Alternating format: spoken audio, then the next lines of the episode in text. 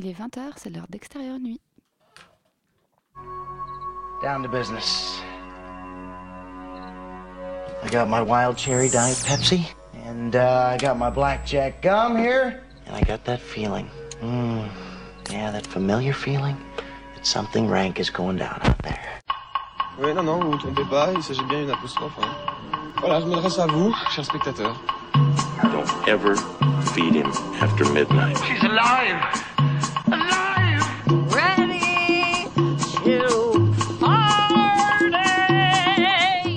Sorry, Dave. I'm afraid I can't do that. I'm a man. Well, nobody's perfect. Qu'est-ce que c'est faire C'est pas quoi faire. Les acteurs sont à l'aise dans leur personnage, l'équipe est bien soudée, les problèmes personnels ne comptent plus, le cinéma règne. Vers l'infini toutes et à tous. Ce soir au programme deux séries britanniques diffusées en ce moment même sur Arte. Une petite revue de presse, mais avant cela, Midnight, Midnight Special pardon, par Elisabeth, qui a eu le, le privilège de le voir dès hier. Euh, nous parlerons ensuite de Room, de Brooklyn et de The Assassin. Extérieur nuit, c'est maintenant.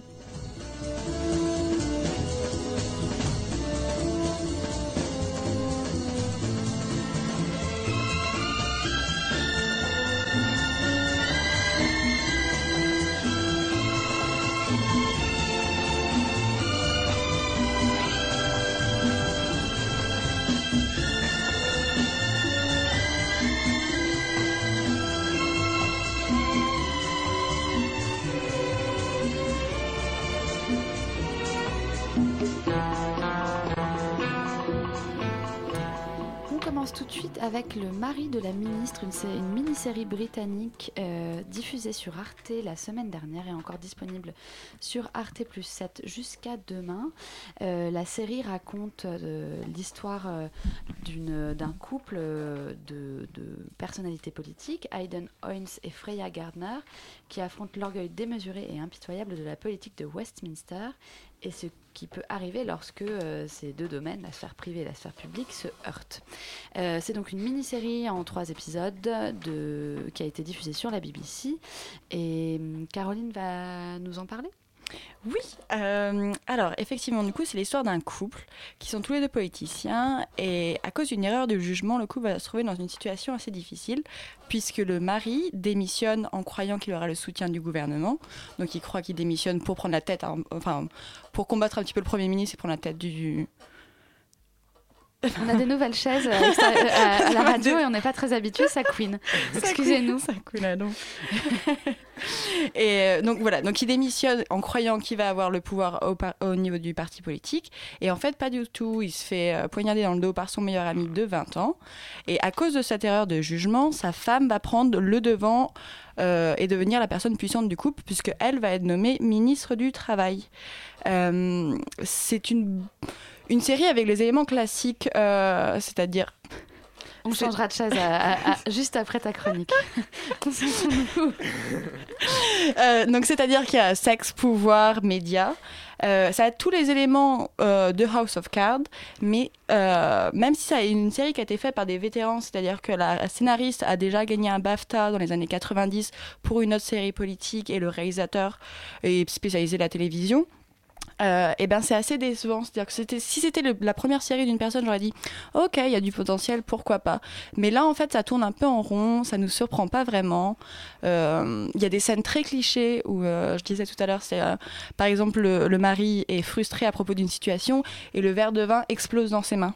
Et là, je dis, Pff, c'est, Ça nous à tous. c'est un peu vu et revu. Il n'y a pas de. hum, Ils ont essayé d'un peu. Les, les personnages, sont- on on n'arrive pas à s'identifier à eux parce qu'ils sont vraiment pas. Ils sont vraiment durs, ils sont vraiment euh, assoiffés de pouvoir de la manière très cliché. Euh, le mari, d'ailleurs, qui est joué par. David Tennant, excusez-moi, euh, arrête pas de faire des mimiques de vengeance, de je fronce les sourcils et je vais me venger. Enfin, ça reste très caricatural finalement. Enfin, je sais pas ce que tu en penses. Oui, je, je suis assez d'accord avec toi. euh, je trouve que ça, hum, c'est c'est une série qui brasse euh, des, des- oui, des éléments qu'on connaît quand même depuis très longtemps. Moi, je suis toujours assez surprise de voir que très régulièrement dans les séries politiques, ce sont toujours des membres euh, des partis progressistes qui sont, qui sont mis en scène et que, euh, et que ça, fin, c'est comme une. à chaque fois, ces gens sont confrontés à euh, leur idéal euh, au départ, lorsqu'ils ont décidé de se lancer dans la politique, et ce que ce que ce qu'est devenu leur idéal au fur et à mesure qu'ils se sont euh, frottés à l'exercice, euh, à l'exercice politique. Et ça m'interroge un peu sur la représentation que les scénaristes et que donc la télévision donne de, des partis progressistes et de la gauche en règle générale, même si c'est une gauche en général plutôt libérale dans les dans les séries auxquelles, euh, auxquelles je pense, comme euh, The West Wing, euh, House of Cards, euh, celle-ci. euh, c'est que Baron Noir. Baron Noir, ce sont toujours des gens, euh, et aussi euh, Borgen, Mhm. ce sont toujours des gens euh, qui font comprendre que la politique, euh, c'est euh, renoncer à ses idéaux, et que du coup, la gauche, de toute façon, ne peut pas exister parce que les gens euh, renoncent toujours. Enfin, la gauche est toujours perçue comme un, parti idéaliste qui ne peut jamais atteindre ses objectifs. Et je trouve ça un peu gênant et un peu, euh, un peu dommage que ce soit toujours euh, des personnalités comme celle-ci qui sont euh, mises en avant dans les séries politiques. D'autant qu'en plus, je pense que montrer le quotidien d'un parti républicain ou d'un parti de droite pourrait être tout aussi drôle et on pourrait aussi voir que, on pourrait aussi voir que les gens mettent, mettent un mouchoir sur, sur un tas de trucs auxquels au départ ils aspiraient profondément. Donc je trouve que, enfin, je trouve voilà que c'est pas, pas une représentation de la politique très, très intéressante et que euh, elle est encore une fois, euh, non seulement c'est pas très intéressant, mais en plus euh, on l'a déjà vu et revu. Ça. Euh, par ailleurs, euh, je suis un peu gênée par euh, la, la piètre qualité des dialogues, c'est-à-dire que, alors je sais pas si tu as ressenti ça aussi, mais, Si, c'est- mais les, si. les- les situations sont toujours très explicatives. Oui, oui. Et on, on nous explique un peu comment, comment on en est arrivé là. Il y a une scène emblématique de, de, de ce, de ce processus. C'est celle où David Tennant, donc, qui s'appelle Aiden. Aiden dans la série, va voir euh, son meilleur ami euh, de 20 ans, comme tu le disais, Mhm. euh, et, euh, et lui dit après, après tous les, tout ce que j'ai fait pour toi, donc on a le droit à toute la liste, après tout ce que j'ai fait pour toi, voilà comment tu me remercies. Et c'est d'une lourdeur inouïe, quoi. Enfin, je, je trouve vraiment qu'il y, a des- il y a des gros, gros problèmes de dramaturgie vraiment basiques et fondamentaux qui sont pas du tout réglés convenablement. Et puis, pour encore enfoncer un clou, enfoncer le clou, pardon, toute la relation euh, très sexualisée, très sexuelle Oui, que alors le c'est un- couple euh, entretient est un peu lourd. euh, Enfin, Oui, parce cette que, en fait, dimension-là est un peu lourde et assez factice. Je trouve. On n'y croit pas tellement en fait. C'est ça, parce que je trouve que ça marche. Une... On peut l'utiliser. Enfin, c'est un, un outil très cliché, mais on peut l'utiliser une fois et ça peut marcher. Mais en fait, dans, dans chaque épisode, on voit une scène de sexe entre le couple et la manière dont la scène de sexe se déroule en dit, euh, enfin, on- est censé en dire long sur la relation. Mais Mm. voilà, c'est trop utilisé. C'est, euh, c'est tout. Sur- surtout, ça manque beaucoup de subtilité, quoi. Enfin, Oui. c'est. Donc, euh, à la fois, c'est plutôt amusant. Enfin, amusant. C'est assez divertissant, je trouve, mais. euh, Parce qu'on on s'attend un petit peu. Enfin, moi, ce que j'ai trouvé de divertissement, du coup, dans la série, c'est que les personnages sont tellement stéréotypes qu'on qu'on attend un petit peu le, le prochain cliché qu'ils vont faire, jusqu'où ils vont aller. Euh, Ouais. je, je sais pas, j'ai envie de faire un petit, spoil, un petit spoiler. Mais quand il perce le diaphragme de sa femme pour lui faire un enfant dans le dos, par exemple, Mm. j'étais C'est- genre. c'est ouais, d'une immense lourdeur. Euh, ouais. ça ça m'a fait sourire, j'étais là genre, ah ok, d'accord. Enfin, du coup, c'est un, un peu un plaisir, euh, j'ai envie de dire, méta, c'est-à-dire qu'on rigole un petit peu des grosses ficelles de la série. Et du coup, ça. Il y avait une série, moi, je trouve, que je trouvais très intéressante sur. euh, bah, alors, c'était c'était euh, un personnage politique, mais dans, dans, dans une ONG, c'était cette série, euh, Pierre-Henri, qu'on avait vu euh, avec euh, Maggie Gyllenhaal, euh, une série de HBO, dont du- de, de quelque chose, Oui. euh, qui mettait en scène donc Maggie Gyllenhaal, qui était euh, à la tête d'une grosse organisation non gouvernementale euh, pro-palestinienne. Enfin, et donc, il y avait, euh, un terreau politique dans la série qui était très intéressant, mais qui était abordé d'une manière tout à fait différente, puisque cette femme était euh, soit prétendument pas apolitique, mais en tout cas pas encartée et pas représentante d'un parti. Et elle avait euh, des, hum, une sexualité un peu troublante, un peu particulière et tout ça, mais ça s'insérait très très bien dans le récit. Et la, la- série était beaucoup plus réussie pour ça parce qu'elle elle avait un- une dimension beaucoup plus euh, subtile, je trouvais, dans, dans son approche de la sphère privée, de la sphère publique et des, des relations entre sphère privée et sphère publique.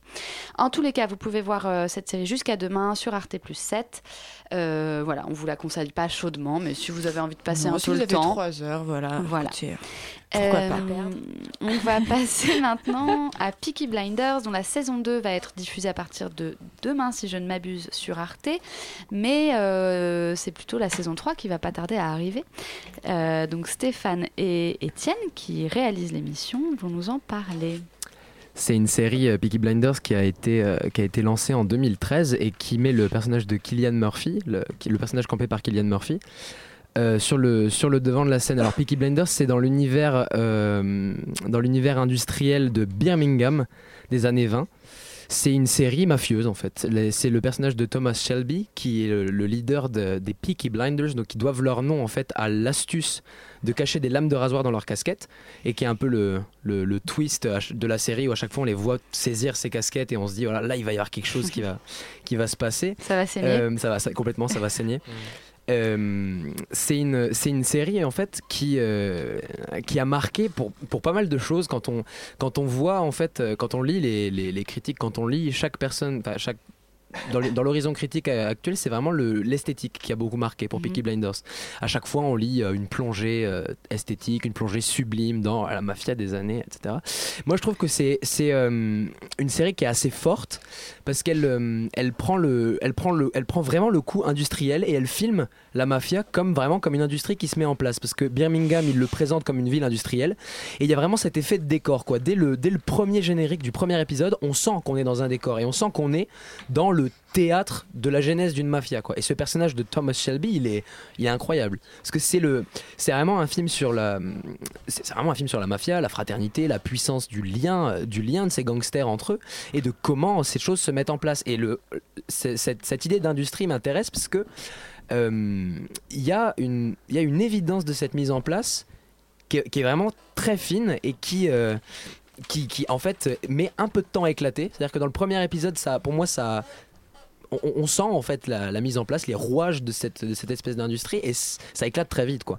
C'est une série en six épisodes d'une heure et dès le deuxième, voilà, ça part dans tous les sens. On est scotché par le, les, lames sortent des casquettes et puis ça saigne à tout va. Ça, c'est, vraiment détonnant quoi. Étienne, qu'est-ce que tu Euh, moi, je vais parler de. Parce que je suis plus un audiophile qu'un cinéphile, il faut quand même l'avouer, même si je suis le réalisateur de cette émission.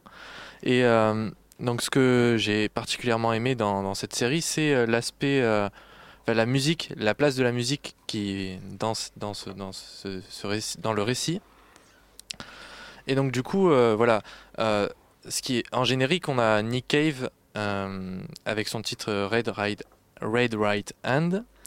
Et, et même au fur et à mesure des épisodes, ce que les auteurs qui sont utilisés, c'est Nick Cave, Tom Waits, les White Straps. Les White Stripes, ouais.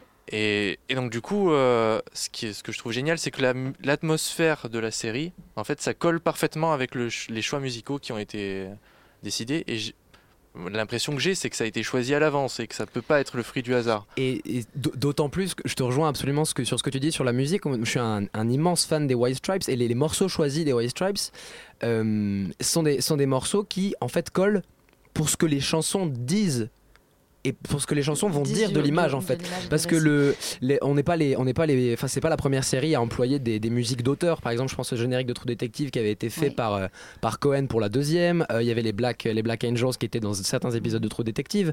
Le lien entre musique euh, musique euh, je dirais rock et populaire et euh, cinéma est très est très commun mais il y a une scène par exemple de de Peaky Blinders où un rival de la mafia entre dans le bar et la la chanson des White Stripes qu'on entend c'est I think I smell a rat. Donc en gros quand on choisit des musiques préexistantes qui ne sont pas composées pour une série il y a ce- il peut y avoir cet effet de, de dissonance et de redite de qu'est- qu'est-ce qu'on voit à l'image et qu'est-ce que la musique va nous dire. Et il choisit que des auteurs en fait. Ce, ce choix en fait euh, ce choix de musique est fait bah, Tom Waits c'est quelqu'un qui compose des textes d'une acidité incroyable. Jack White pareil. Ce I think I smell a rat il résonne dans nos oreilles euh, pour la pour la série. Et, Mais la- et ce et c'est cette atmosphère qu'on retrouve complètement dans les dans les Peaky Blinders. Je te Et la, dimension, parce que euh, dans ce que vous dites, c'est que voilà, euh, ils auraient pu tout à fait se, se cantonner à une musique euh, imitation années 20, euh, composée pour la, pour la série. ou d'un autre Et- style minimaliste mais reprise et ça c'est un, exercice assez délicat quoi de reprendre. D'autant que le- le- l'exercice de, enfin, la musique un peu anachronique sur certains films est quand même un, un procédé qu'on a vu pas mal au cinéma ces dernières années et Rob qui Zombie, peut, exemple, qui peut parfois ne pas du tout fonctionner. Là, en l'occurrence, vous avez l'air de dire que, que ça a très bien marché. Pierre-Henri, toi, tu as vu la série aussi. euh, Est-ce que est-ce que tu as été marqué euh, de la même manière assez leur opinion. C'est vrai que cette, musique, c'est- en y repensant, euh, est assez marquante puisque elle épouse assez bien l'énergie même euh, les sautes d'énergie qu'il peut y avoir dans la série, puisque c'est une série aussi dans laquelle il y a beaucoup de tractations, d'accords, etc., qui sont passés en sous-main, et des scènes d'explosion, de violence ou d'éclat entre certains personnages, mais qu'on voit pas forcément venir. Donc euh, il y a des choses comme ça très, très, qui surgissent en fait à l'écran et qui sont assez agréables d'un point de vue du spectateur, puisqu'on s'ennuie pas du tout en regardant la série.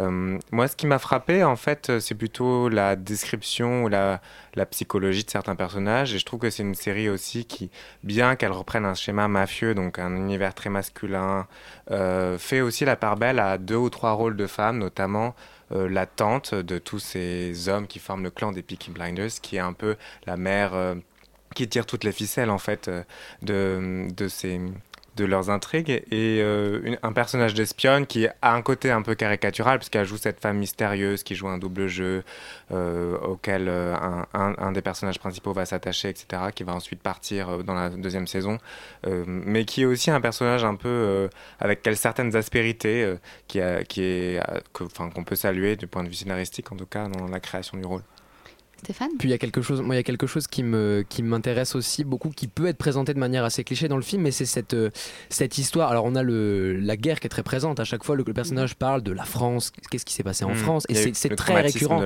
Il, l'évoque assez subtilement parce qu'il parle de la France et on, on- on- ça sous ça sous-entend tout ce qui s'est la, passé. de la Somme. De la Somme. Des, des batailles en fait qui sont dé- déroulées en fait pendant cette Première Mm, Guerre mm. mondiale. de la tranchée, enfin Oui. voilà. Et il y a aussi cette, cette histoire que, qui passe par le whisky, par exemple, entre l'Écosse, l'Irlande, Mm. Où à chaque fois il y a ces, il y a ces petites phrases de passez-moi, qu'est-ce que, qu'est-ce que vous voulez comme whisky Scottish. C'est l'Irlandaise qui demande est-ce que vous voulez un Scotch ou un Irish Et alors elle lui dit bah, je veux un vrai whisky, mettez-moi un Scotch. Enfin, il y, a- il y a plein de petites euh, tu vois, de- de choses Enfin, qui, quelle question qui, qui, bah, qui, qui, qui, à l'époque, c'était des, c'était des sujets à, à grosses disputes. Quoi. Les figures des Irlandais, il y a la, la musique irlandaise qui est très présente aussi. Il y a ces scènes où Mm. l'Irlandais va chanter le chant de l'IRA à Thomas Shelby, qui est le chant de l'IRA qui, était, qui à l'époque se représentait révolution et qui menait aux armes et au point. Mm. Quoi. Donc c'est on est dans un contexte politique très très très et c'est et tendu tout ça, en c'est fait, très, hein, c'est très bien digéré voilà. c'est très bien, c'est très bien rendu. Et puis bon, photographie magnifique, ça il faut le Ouais, dire aussi. vrai. Autant la saison 1 que la saison 2, vous les conseillez euh, toutes Oui. les deux. D'accord. Merci beaucoup et bravo Étienne pour ta première chronique. Grand bravo. Euh, Elisabeth, on va passer à Midnight Special que tu Bien, as eu le, privilège de voir hier soir. Bien sûr, et qui est sorti aujourd'hui. Euh, Midnight Special, c'est un peu le film qui est présenté comme euh, allez, le, la relève du cinéma, Ma de science-fiction, voilà, le- l'espèce de réveil Spielbergien. Euh, je trouve qu'en fait, cette comparaison dessert clairement le film. J'ai beaucoup aimé le film, mais ça dessert le film. Euh, pourquoi? Parce que euh, le film est présenté comme une sorte de quasi-remake de Rencontre du troisième type, ou alors aussi comme un hommage à Starman.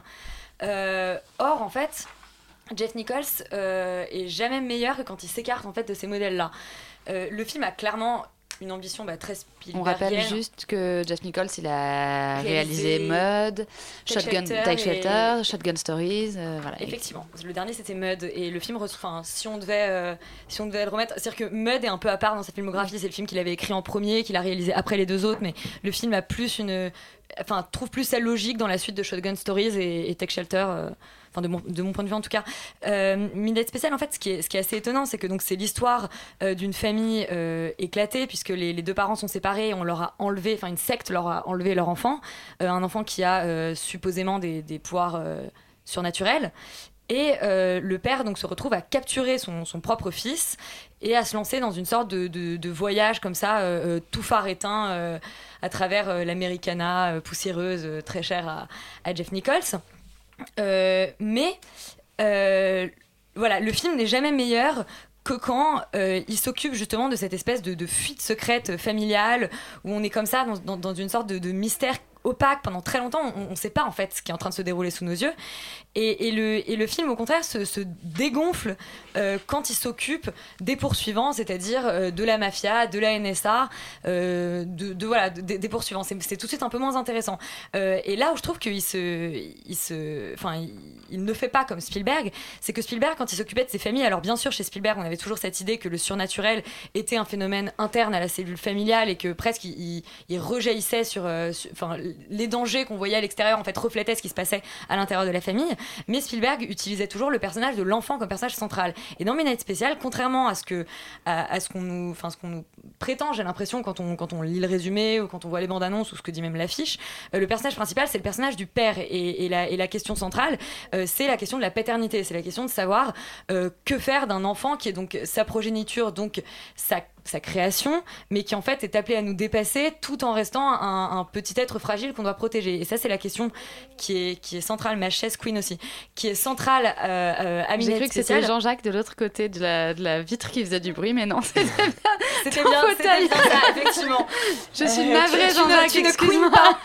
tu ne queen pas. Euh, et, là où c'est intéressant, c'est que justement le, le- le film, euh, c'est assez étonnant, comme Tech Shelter a une ambiance euh, très, très funèbre.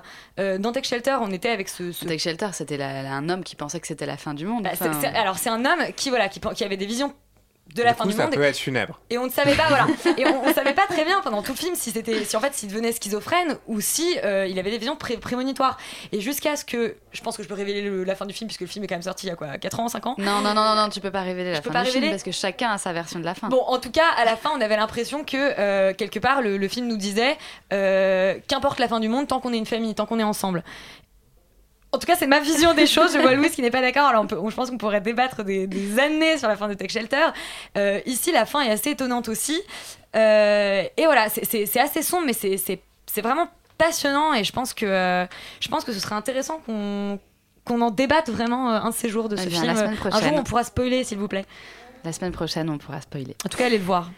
Euh, on va passer à la revue de presse qui ce soir n'en est pas vraiment une. Euh, comme vous ne le savez pas encore, mais on va vous le dire. euh, Nuit va faire deux émissions spéciales euh, au Cinéma du Réel, qui est un festival qui se déroule au centre Georges Pompidou, mais aussi dans d'autres cinémas du quartier, notamment le Luminor Hôtel de Ville. Du 18 au 27 mars, il s'agit de la 38e, euh, 38e édition. Et donc, nous aurons une émission spéciale samedi à 20h et mercredi prochain à 20h également. Donc, euh, le débat sur Midnight Special, ce sera plutôt mercredi 30. Euh, je vais là. donc je vais je vais euh, vous enfin je vais donner quelques informations sur euh, sur le sur le festival. C'est le c'est sa 38e édition cette année et Maria Bonsanti qui est sa sa directrice artistique a écrit quelques mots euh, à, à l'occasion de, de- du lancement du festival euh, dont je vais vous dont je vais vous que je vais vous que je vais vous lire puisque je pense que c'est c'est encore elle qui, qui explique le mieux qui développe le mieux euh, le- l'état d'esprit euh, du, festival. Elle, elle écrit Comment raconter d'histoire quand les images n'existent plus ou n'ont jamais existé? Comment raconter sa propre histoire quand un traumatisme ou un obstacle matériel empêche d'aborder directement le passé? Comment raconter le présent quand il est impossible de le filmer? Pour cette édition du festival, nous avons essayé de nous interroger sur la façon dont ces questionnements, ces obstacles peuvent réveiller des forces créatives. La section thématique Rejouer est la manifestation la plus évidente de ce projet, tout comme le choix de présenter en clôture du festival le film Testament de Joris Evans, une histoire de vent, réalisé avec Marce- Marceline Loridan-Evans. D'autres thèmes se développent à partir de cette ligne éditoriale centrée autour du re-enactment. Le premier concerne la scénarisation du réel et l'emploi de l'acteur. Franco Piavoli, réalisateur italien auquel nous consacrons la première ré- rétrospective française, nous plonge dans un cinéma qui ne semble pas même se poser la question des limites entre réel et fiction, où les acteurs ne, font que remettre en scène leur propre vie. C'est également le cas de certains films de production plus récente présentés en séance spéciale. Autre fil rouge rejoignant ces thématiques, l'impossibilité de filmer, moteur du film d'ouverture Between Fences d'Avi Mograbi et du projet Ghost Hunting de Red Andoni, présenté dans le cadre de, de la soirée Aristide Cinéma. À travers ces expériences communautaires de mise en spectacle de situations d'emprisonnement, les deux auteurs rendent possible la vision et la compréhension de situations que nous ne pourrions normalement pas voir. De même, l'hommage aux archives du film d'Albanie met en lumière des films qui n'ont jamais été présentés en dehors du pays et très peu en Albanie même. L'enthousiasme et la collaboration de responsables des archives sont le signe d'une force, d'une énergie prête à exploser dans un pays qui commence à faire parler de, lui pour sa production dans le champ de la fiction. Voilà, donc euh, c'est il y a encore plein d'autres choses à découvrir. Euh, Je vous donne simplement les, les titres des, des sections euh, du cinéma du réel cette année. Il y a quatre sections en quatre sections compétitives la compétition internationale, la compétition française, la compétition internationale premier film. À cette occasion, nous recevrons à notre antenne, sur notre antenne, Claudia Varejao, qui est portugaise, qui présente donc son premier film, et Maxence Voiseux, qui est un cinéaste français. euh, et qui présentera aussi son premier film qui s'appelle Les Héritiers. Donc euh, on aura le, le plaisir de les, de les recevoir. On aura également la chance d'avoir euh, Akram euh, Zatari à notre, à notre micro. Et Réalisateur puis- libanais. qui est un réalisateur et plasticien libanais, si je ne me Mhm. trompe pas, Pierre-Henri. C'est toi qui auras la, la chance de l'interviewer. donc, comme le dit euh, Maria, euh, Bonsanti, euh, il y a aussi euh, une rétrospective consacrée à Franco Piavoli. Une autre que je n'ai pas encore mentionnée qui est consacrée à Florence Joget et Franck Pineda qui ont, qui ont travaillé beaucoup en Amérique du Sud et en Amérique centrale, en Amérique centrale plutôt parce que ils se sont beaucoup intéressés à la réalité du Nicaragua. J'indique d'ailleurs qu'à 12h30 dimanche, il y aura euh, dans la petite salle au centre Georges Pompidou une rencontre avec Franck Pineda, Florence Joget et Jonathan, Jonathan Bushbaum, qui est professeur euh, au Queen's College et auteur de, de Cinéma Sandinistas. Donc c'est un, c'est un, c'est un professeur euh, qui s'est beaucoup intéressé aux liens entre cinéma et, euh, et politique. Donc euh, vous pouvez aller voir ça dimanche à 12h30. Et puis il y aura aussi une rencontre avec Orhan Pamuk, prix Nobel de littérature euh, qui enfin pour, au- autour de qui sera organisé un débat à 18h30 vendredi 18 mars et un autre samedi 19 euh, samedi 19 mars pardon à 15h20 dans la petite salle aussi. Euh, ce sera une discussion donc entre Orhan Pamuk et la critique littéraire Josiane Savigno. Euh, il y a tout un tas de manifestations vraiment passionnantes à, à découvrir lors de ce festival. On est vraiment réjouis euh, de- de- d'organiser deux émissions spéciales pour ce, pour ce festival qui est renommé à travers la France mais aussi à travers le monde. Vraiment, c'est un, un grand festival de, de films documentaires. Donc, euh, on Dans vous cette grande maison qu'est le Centre dans ce Pompidou. voilà exactement. Euh, donc on espère que vous serez nombreux à nous écouter et que vous serez nombreux à, à venir voir euh, à venir voir les films au Centre Pompidou.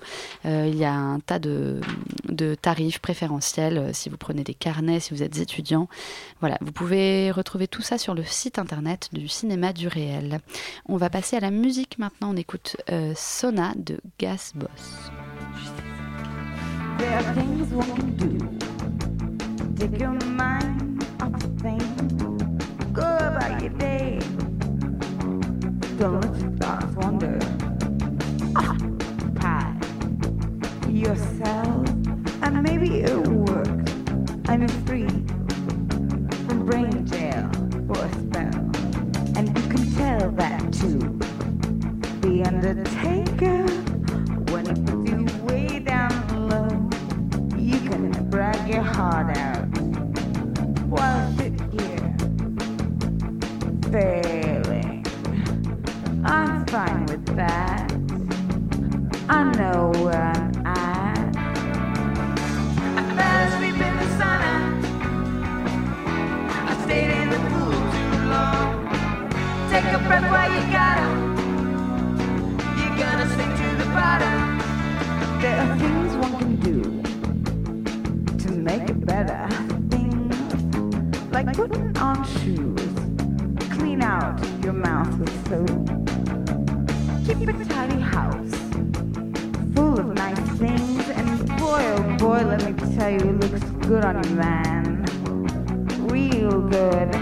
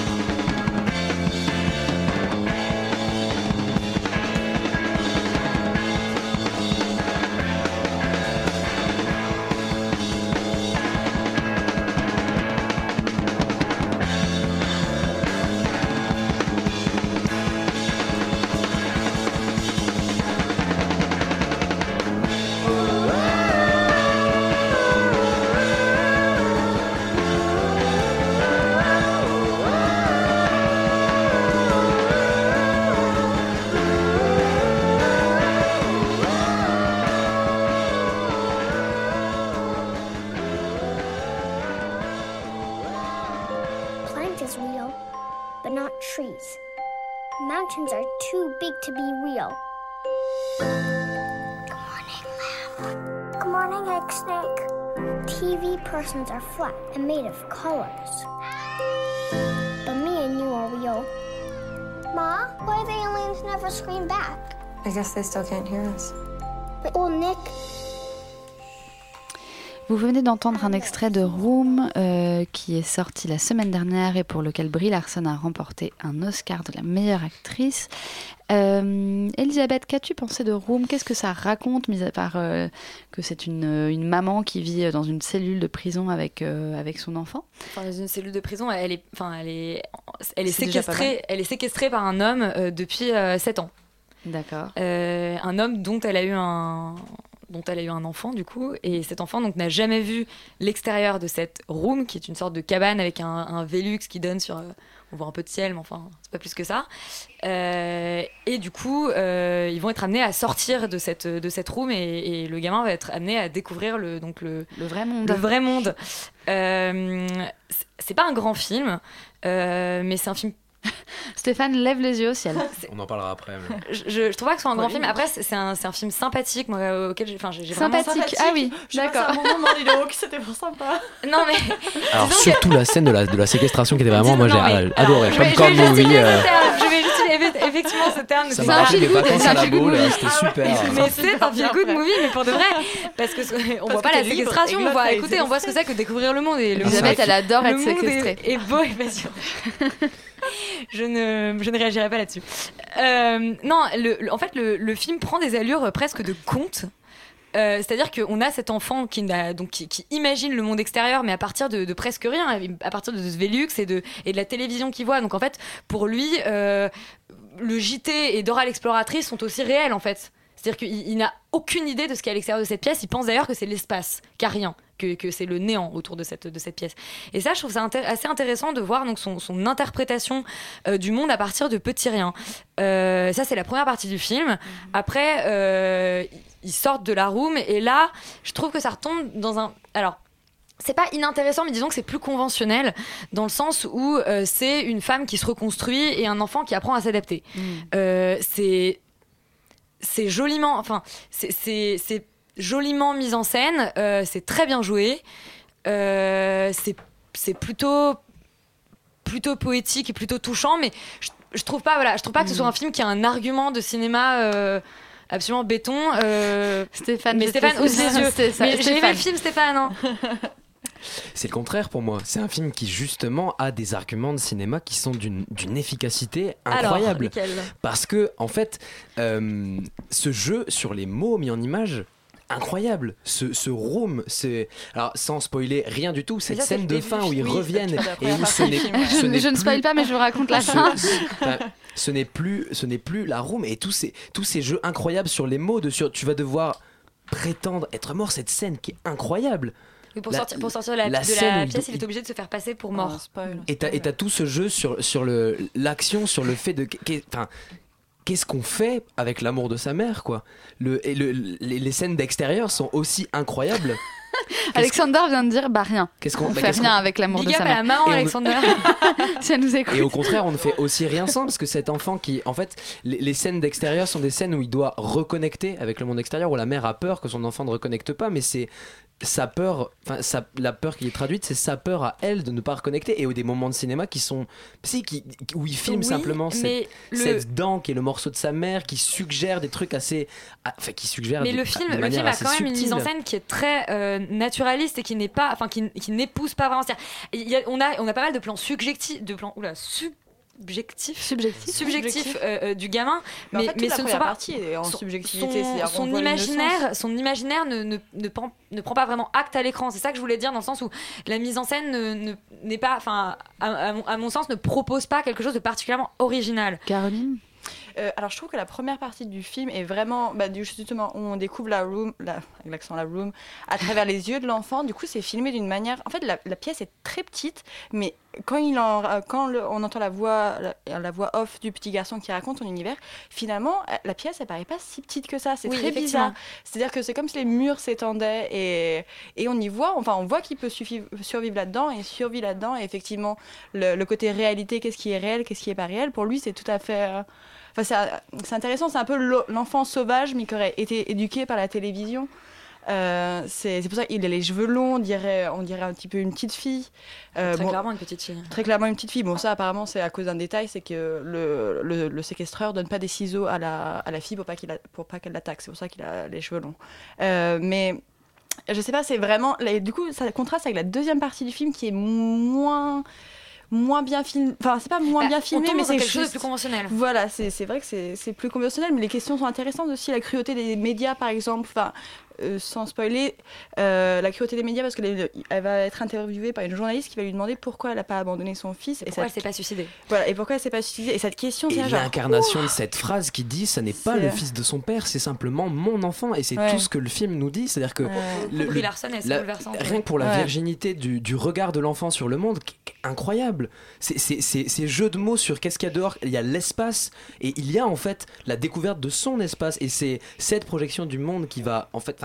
sa rencontre avec sa projection du monde qui, qui crée des choses assez incroyables dans la deuxième partie. Cette phrase, ce n'est pas, c'est pas le fils de son père, c'est d'une beauté euh, rare au cinéma, je trouve. Bon, alors on ira voir euh, Room. Euh, celle qui quitte euh, son petit univers étriqué, c'est Eilish aussi, euh, qui est l'héroïne de Brooklyn, un le dernier film de John Crowley, qui se passe dans les années 50. Et donc cette jeune Eilish, elle décide de quitter son Irlande la- natale, pardon, pour aller voir ce qui se passe de l'autre côté de l'Atlantique, et plus précisément à Brooklyn. Alors, que penser de ce film, Pierre-Henri? Je vais reprendre ce qu'a dit Elisabeth sur le film précédent, c'est-à-dire c'est un, film qui n'a pas beaucoup d'arguments de cinéma, bien que ce soit vraiment un film de studio. Euh, Ah oui, ça. comment vous dire? C'est pas un mauvais film pour autant, je dirais. C'est quand même un film qui a du charme. euh, et qui s'oublie assez vite, c'est-à-dire c'est un, Un bonbon à la violette. Voilà, une petite, euh, un film assez banal comme ça. Euh, effectivement, la mise en scène d'un réalisme un peu trop sage, voire même beaucoup trop sage, pour que ça soit complètement envoûtant et qu'on rentre Mm. vite finalement dans le film. La mise en scène est quand même extrêmement plate aussi, ce qui rend tout ce qui se passe à l'arrière-plan quasiment inexistant. En fait, c'est un film qui n'a pas de profondeur de champ. On reste collé à la narration en permanence. Et en fait, ce qui pourrait se passer éventuellement dans le contexte, parce que le film s'appelle Brooklyn, mais en fait, Brooklyn a l'air complètement absent du film. Ah, voit que rien de Brooklyn, On voit rien de. Brooklyn du tout, à part cette communauté un peu fantasmée, cette ville-monde en fait qui, en- qui est, qui est- qu'est Brooklyn en, en, en 1950, qui, à mon avis n'est plus Brooklyn aujourd'hui, mais peu importe, c'est pas le débat. Enfin bon, la contextualisation à New York est, très très légère en fait, et pas du tout euh, le focus du film. Je pense qu'il y a un. Au début, on peut être assez ému par cette femme qui en fait en n'est pas encore une, elle est encore une, la fille de sa mère et la sœur de sa sœur quand elle quitte son Irlande natale, dans laquelle finalement euh, il n'y a pas de place pour elle euh, dans la société euh, telle qu'elle est à, à l'époque, et qui va traverser l'océan pour aller s'émanciper en Amérique. Le problème, c'est que le film vogue un peu trop gentiment à l'image du paquebot qui l'a conduit à New York, sur l'image complètement idéalisée d'un destin américain, Mm. ce que nous voudrait nous faire croire le réalisateur. Et bon, après, euh, évidemment, on, on- on a peine quand même à décoller le destin de cette femme et, et, bon, le rôle de modèle que, qui, qui, qui est joué par une femme qu'elle rencontre sur le paquebot au moment de l'aller, euh, qui est en fait la femme qu'elle va devenir plus tard, puisque Ouais. elle-même va rejouer. Le film, en fait, il y a un problème de rythme aussi, parce que le film se rejoue dans sa deuxième partie quasiment à l'identique euh, en Irlande, et donc on tombe forcément dans un ennui et dans une routine qui n'a plus grand intérêt. Elisabeth? Euh, moi, je te, je te trouve encore trop gentille. Euh, je trouve que, je trouve que cette, cette image. Encore une C'est fois, la, Pierre. première- c'est la première fois qu'on me dit ça, Elisabeth. Mais écoute, euh, retiens-le bien, note-le. Euh, oui, non, la photographie, moi, je la trouve plus que trop sage. Je la trouve, enfin, lisse et sucrée, mais comme une espèce de, de page de magazine. Enfin, c'est. ce- Toi, ce- t'as jamais de rayon de soleil qui t'arrive pile dans la pupille comme ça tu Ah non. Et euh, d'ailleurs, tu sais que j'ai pensé à ça pendant tout le film. Je me disais, Ouais. tiens, dis donc, ils sont vraiment éclairés euh, plein phare. hein. Ouais, bah, c'est- Euh, non, c'est c'est une, c'est une publicité pour voilà euh, New York. C'est quand même, enfin, le, le- je crois, le premier film sur euh, l'immigration new-yorkaise où on nous explique quand même que euh, les- l'esprit communautariste euh, de l'Islande, de l'Islande, de l'Irlande Euh, et, euh, et celui de, de la communauté italienne, finalement, euh, leur opposition ne va pas plus loin que de savoir si elle va réussir à manger ses pâtes correctement. Ouais. Euh, Ouais. Ils ont éclaboussé le mur. Euh, et c'est un film qui manque quand même. C'est censé être une histoire d'amour. Et alors, c'est une histoire d'amour euh, dans laquelle, euh, dès le départ, il se trouve mignon, euh, ça se passe bien. Euh, bon, Il voilà. est très mignon, dit- le petit italien. Voilà, Il est c'est mignon. choupi. Oui. Euh, mais enfin, il y a aucun souffle romanesque et Mm. surtout avant les deux tiers du film, au moment où elle revient en Irlande, il n'y a pas le moindre enjeu dramatique. Et au moment où elle retourne en Irlande, je me suis dit, tiens, elle. Elle tombe amoureuse d'un d'un autre type, plus ou moins. Et je me suis dit, merde, elle va être, elle- il va y avoir un dilemme. Elle va avoir sa vie en Irlande et sa vie, en, sa vie, sa vie aux États-Unis. Et puis en un claquement de doigts, elle dit, ah non, ma vie est aux États-Unis. Elle repart. Et il n'y a pas la moindre. C'est-à-dire que c'est c'est- comment on peut être emballé par une histoire d'amour où l'héroïne, enfin, où aucun des personnages ne rencontre le moindre obstacle? C'est-à-dire, c'est vraiment euh, euh, à vaincre son péril, on triomphe sans gloire. Dire, comment, comment s'accrocher à une histoire d'amour dans laquelle Oui, oui, je suis euh, il- d'accord avec il n'y a aucune, euh, aucun obstacle. Ce que j'ai trouvé très frappant moi dans le film, c'est que euh, il est parfaitement hermétique, comme si euh, le comme si, le, magazine. comme si le, le- le réalisateur avait- s'était dit surtout pas d'affect. hein. Je vais essayer de faire un truc assez joli, euh, enfin même beaucoup trop joli. En fait, il n'y a pas une aspérité. Ça, ça raconte quand même l'histoire d'une émigrée qui ne se sent chez elle ni en Irlande ni aux États-Unis, qui ne sait pas où, elle- qui ne sait pas ce qu'elle veut faire de sa vie. Enfin, elle sait ce qu'elle veut faire de sa vie, mais elle ne sait pas où elle veut le faire. C'est quand même une question centrale dans, dans, dans l'existence de quelqu'un, de se sentir bien, dans une, se sentir bien là où on est, de se sentir euh, intégré ou pas intégré, mais en tout cas se sentir euh, exister, quoi. Bah, Choisir sa vie. Choisir sa vie. Et elle choisit sa vie euh, comme elle choisirait euh, une paire de chaussures. Oui, Enfin, c'est-à-dire que ça. elle, à, à On a aucun moment qu'elle claque des doigts, qu'elle peut retourner sa oui, vie. C'est ça. Et puis, on, on comprend pas, on comprend pas l'idée impérieuse qui la mène à partir pour les États-Unis. C'est-à-dire qu'à aucun moment elle n'a l'air forcée, contrainte à partir, ni par désir parce qu'elle a envie de partir vraiment, de, de- de quitter son, son, son bled étriqué. Bon, d'accord, mais elle pourrait partir à, à Dublin à ce compte-là ou à Londres. Non, elle décide d'aller voir New York, mais elle est pas, il n'y a pas de, y a pas de, Y a pas y a d'attache pas de familiale motif impérieux de, de, de survie. Elle est, elle, est, elle est pas en train de crever de faim. Elle est pas euh, en train de se dire que euh, de l'autre côté de Elle fuit l'Atlantique, il y a, quelqu'un qui lui manque euh, cruellement, euh, même quand elle tombe amoureuse de, de son Italien. Elle l'oublie Enfin, très rapidement enfin, dès qu'elle revient en Irlande. Ouais. Il n'y a pas d'aventure aussi, je pense. Le fait que tout soit réglé à l'avance. Caroline, la pauvre Caroline, on est en train de l'empêcher de parler. Vas-y, excuse-moi. euh, Non, mais je disais que tout, est réglé à l'avance dans le film. C'est-à-dire, elle part et on sait que euh, là-bas euh, l'attend un foyer, un Oui, métier. Non, mais voilà, Il y a pas exactement. C'est d'aventure, le il y a le pas problème, c'est que quand elle part en fait d'Irlande, euh, tout a été arrangé par sa sœur. Donc du coup, on a, euh, on- on a envie d'un peu, on a, on a envie qu'elle en chie un petit peu, mais pas du tout. Moi, je je veux dire, moi j'ai eu plus de difficultés à déménager de Bretagne à Paris qu'elle a déménagé, enfin pas d'Irlande. visa pour les États-Unis, hein. non, mais c'est vrai. Elle a un travail, elle a un logement dans une communauté avec des personnes qui s'entendent bien, qui sont gentilles avec qui sont elle. gentilles. Un En peu fait, des au bouffonnes, début- quand même. C'est- des début, grosses elle bouffonnes. Elle, pas elle méchante. rigole, mais c'est pas plus que ça. hein, ça va. Ouais. Mais Mais au début, est c'est une bonne cato, à la fin, c'est une bonne cato aussi. C'est-à-dire que le personnage, il évolue pas, ce sera toujours une bonne cato qui se marie avec un cato, mais italien. T'aurais aimé que ce soit une bonne cato qui devienne une bonne catin. C'est ça, c'est ça que t'aurais voulu. Bah, au moins, ça aurait été un petit peu. Mais en fait, ça rejoint ce que je me suis demandé pendant le film, c'est-à-dire, en fait, je me suis demandé à quoi le film aurait ressemblé s'il avait été réalisé par une femme. Parce que pour moi, y a- ça touche Ouais, quelques, quelques aspects du féminisme, parce que c'est quand même un destin de femme, enfin, une femme qui se prend en charge. Mais, Mais non, qu'on a- elle se prend non, pas. en fait, elle, se prend pas vraiment en elle- charge. elle- Elle Elle elle elle. Même ses- études, c'est euh, le prêtre qui trouve ses études. Et puis après, elle trouve Elle le dit que mec. c'est génial, elle après, dit le mec lui dit bah, on aura une maison des enfants en- qui non, mais quand même, le film en creux aborde la question de l'émancipation des femmes par le travail, le- le- la manière d'être creux, hein. etc. Mais tellement en creux que je me suis dit, mais en fait, il y a qu'un mec qui a pu écrire un scénario pareil. Bah, en fait, c'est adapté d'un livre, donc je me demande si le livre est. C'est je nominé au meilleur scénario quand même, est-ce qu'on le précise pour les Oscars Ah ouais, Est-ce qu'on précise euh, il- meilleure adaptation, non Et meilleure euh, musique au secours. Je ne me souviens pas de la musique. et, meilleur costume aussi.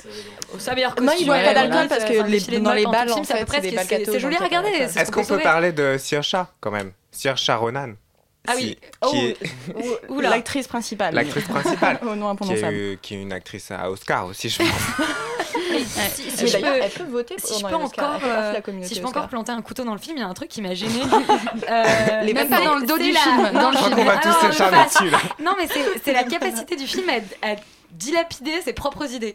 C'est-à-dire, il désamorce tout. Par exemple, on a un moment donné où, où elle va être face à un deuil et où je me suis Ouais. dit quand même. enfin, Elle est c'est- c'est- elle est ça même va pas triste d'avoir c'est- c'est ouais, une c'est ça. c'est une jeune fille qui est à l'autre bout du monde et qui apprend que sa sœur est morte. Et alors. C'est c'est quand même ça doit être bouleversant d'apprendre ça, d'apprendre ça par une lettre. Et alors là, non, on a un plan qui nous montre la sœur poum tombée morte. Comme ça, on est, on est sûr que l'effet annonce à l'autre bout du monde et, et- et manque d'image ne nous affectera pas cette seconde. Non mais c'est Euh, hyper étrange quand c'est vrai- même. c'est vrai que si on avait gardé son point de vue où on, l'a- on aurait entendu la conversation Oui. au téléphone, Oui. on n'aurait pas su, du coup on aurait Oui. imaginé de la manière où elle, Mm. elle serait morte. On aurait fait un meilleur film, je crois. Franchement, un Moi, je veux bien largement. réaliser un petit remake, ça peut, pas, difficilement être pire. Ouais. Enfin, c'est c'est gentil. euh, Ouais, mais c'est parfaitement oui, anodin et inutile à aller exactement. voir. et avec un pain au exactement. chocolat, ça passe bien. Bon, Il vaut mieux aller au cinéma du réel. exactement. Merci Ah Pierre. bah Henry. oui. Euh, on écoute maintenant Kate Bush des Infant Ki- Kiss. Pardon. I say goodnight tonight. I took him in tight.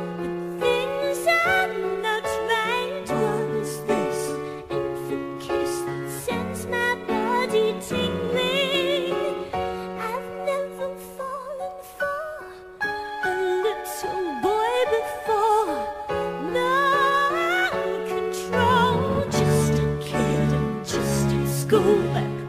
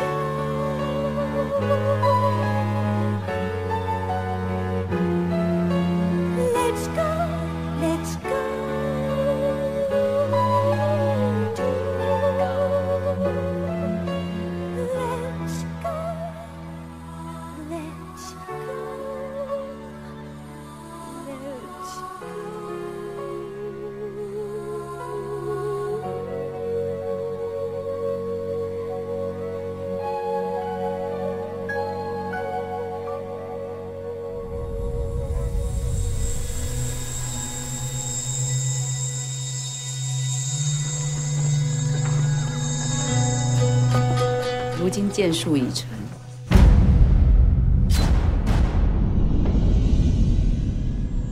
唯不能斩绝人伦之情。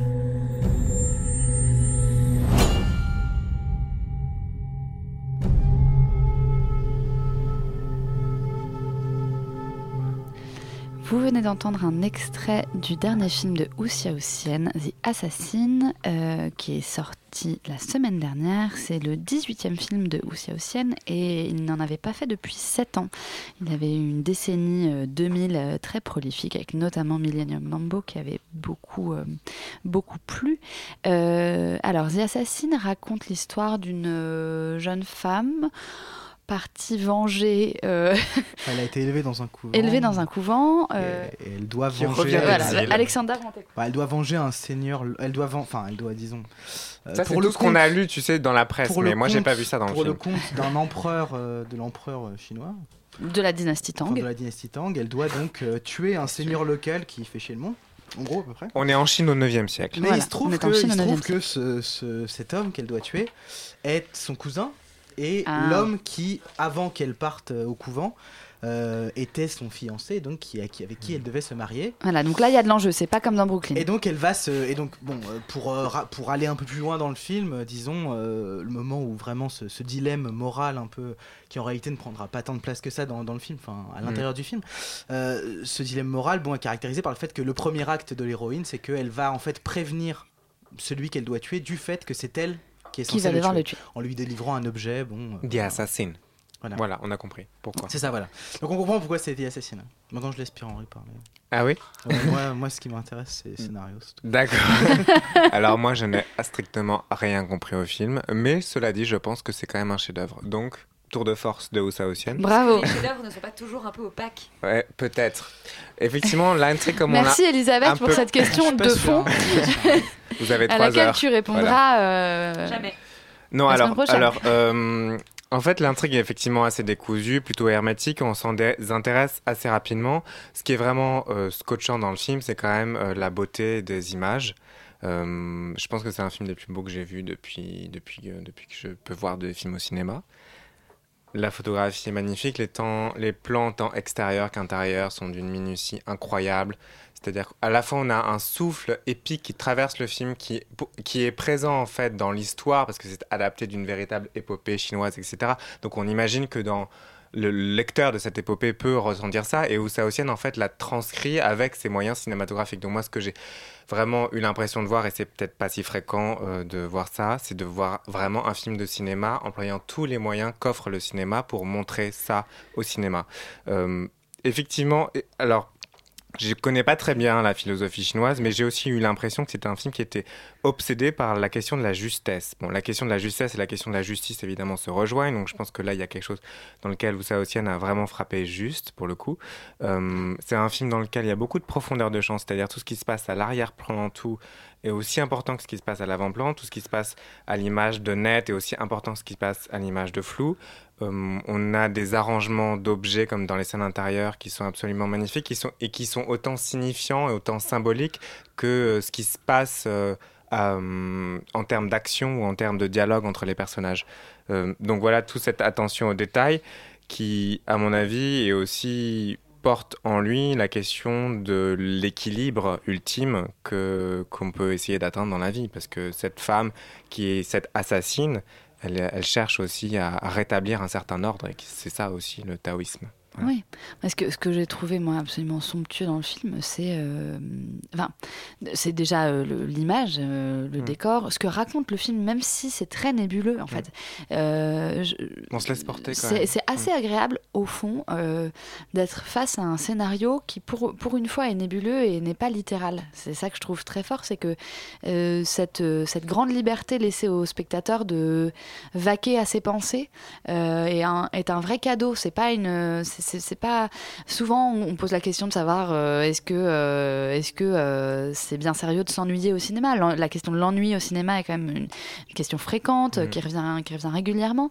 Et précisément là, c'est c'est c'est un luxe de pouvoir s'ennuyer au cinéma parce que c'est c'est vraiment une, c'est une- je trouve une place, une grande place accordée aux spectateurs et c'est aussi une, une preuve que Ousia Ossian est un, un immense cinéaste. Quoi. Enfin, je, j'ai- rarement, rarement, j'ai, enfin, je crois même que jamais j'avais vu d'aussi belles images au cinéma. Enfin, c'est Alexander, je sais pas si toi t'as été aussi touché par euh, par la dimension esthétique du film, ou si c'est autre chose qui t'a plu Non, ou mais pas plu. mais- rappelle aussi que par ailleurs, j'ai- j'aime j'aime bien, Mm. mais euh, moi, le, le- l'absence de compréhension euh, relativement fine du récit, je trouve est problématique. Enfin, moi, ça me pose plutôt problème. C'est-à-dire qu'il y a vraiment une demi-heure, voire trois quarts d'heure, ou vers le milieu du film, où on ne bite que dalle. Enfin, On je veux dire, vraiment, rien, ouais, on comprend rien. Et je veux dire, on peut toujours être saisi. Alors, en effet, enfin, je veux dire, je suis d'accord avec vous. hein, c'est très beau, etc. Mais, mais disons que c'est toujours un peu compliqué de faire reposer un film sur le fait qu'on aime le rouge comme le cinéaste ou qu'on aime le vert comme lui. Enfin, c'est quand même quelque chose qui, euh, certes, c'est partageable. Et bon, vous le partagez très bien.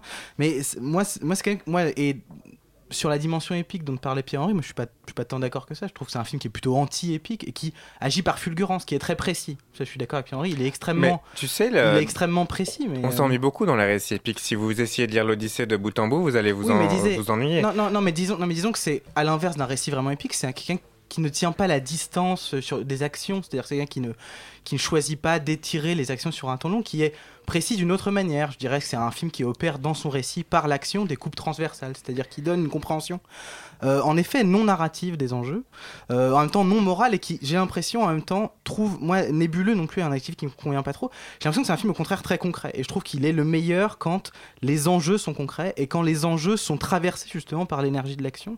Les scènes d'action, moi je trouve que la, la scène la plus réussie du film, c'est la première scène en noir et blanc. Hmm. Euh, celle où j'ai l'impression que le film livre sa méthode. Qui est le prologue, d'emblée, en fait. Qui est le prologue Hmm. du film, voilà, où on comprend, enfin, qui est le- d'ailleurs la scène la plus compréhensible du film, je trouve. Avant le générique. Et d'ailleurs, c'est- l'action qui nous fait comprendre le mieux, je trouve, euh, ce qu'est ce film. Et c'est un film qui, euh, bon, euh, avec ses, ses instants d'action très brefs, nous dit que ce sont les coups les plus, les plus, les plus fulgurants, qui sont les plus, euh, qui sont les plus, auxquels on ne s'attendait pas, Les qui sont les plus douloureux, Les plus qui sont les plus douloureux.